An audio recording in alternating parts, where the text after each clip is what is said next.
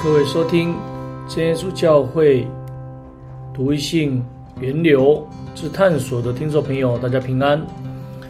我们在前几段里面已经来谈到麦子稗子的比喻，这是第一个；第二个比喻就是芥菜种的比喻变数，这是第二个；第三个就是面笑的比喻，这是第三个。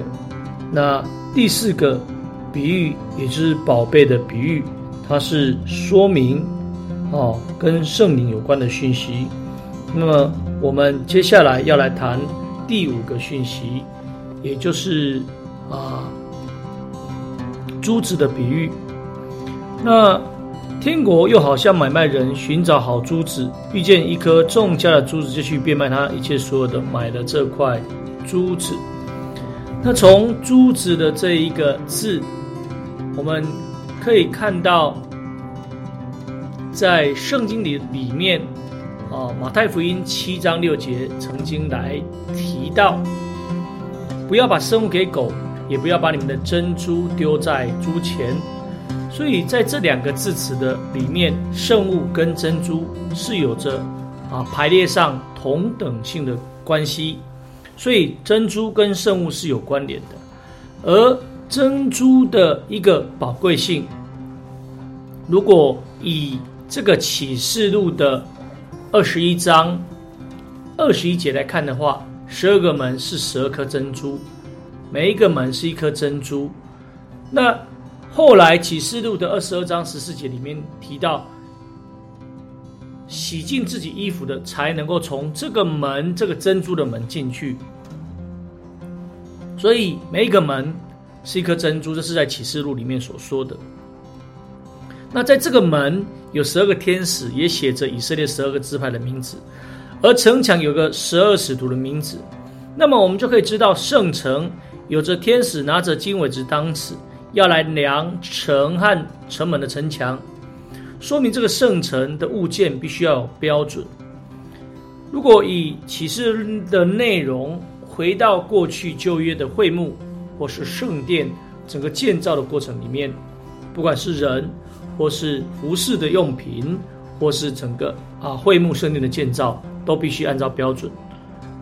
而且在服饰的过程里面，啊旧约的祭司也必须洗净。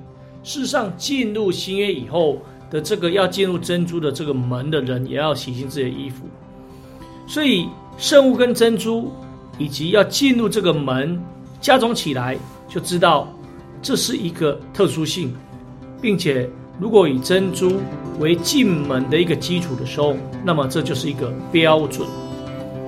也就是说，要按照标准才能够进入圣城。那我们就可以自然的去思考，应该是跟真理有关，因为这圣城有着生命树，能够得生命。那我们就来回想着什么东西能够让我们得生命？事实上。我们应该会非常清楚的知道，就是以得救基础的真理，新耶稣进入教会里面能够得救。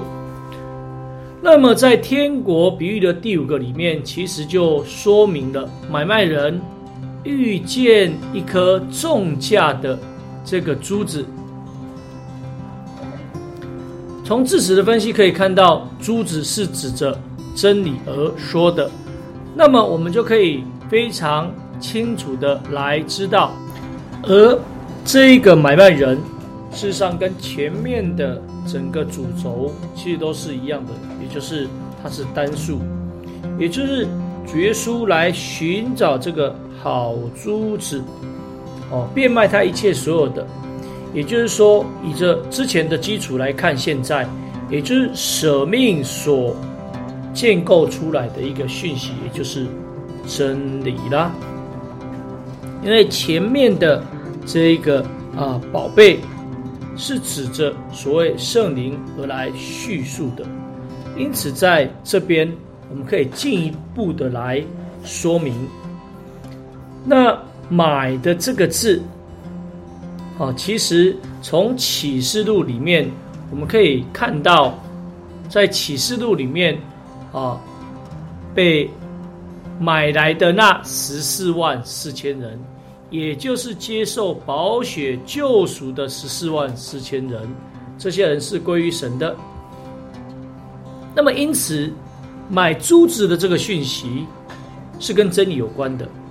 那我们再回到前面的叙述来做一个平衡。使徒时代的教会经历了稗子、芥菜种以及面酵的变质，也就是逐渐败坏的过程。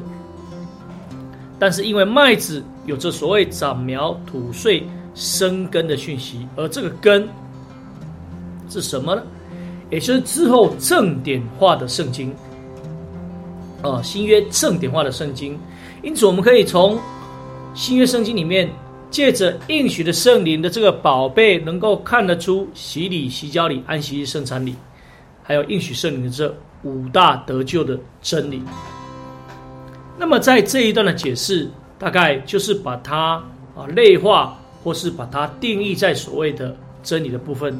因此，我们已经已经从前面的啊圣灵以及现在的真理，把它表明出来的。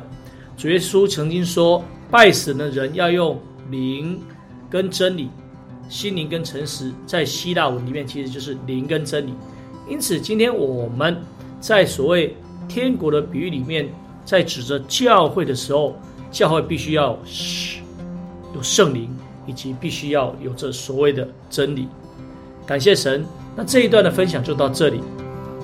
下一段我们会继续来谈到撒网的比喻，也就是天国啊六比喻的最后一个比喻。感谢神，大家平安，下次再会啦。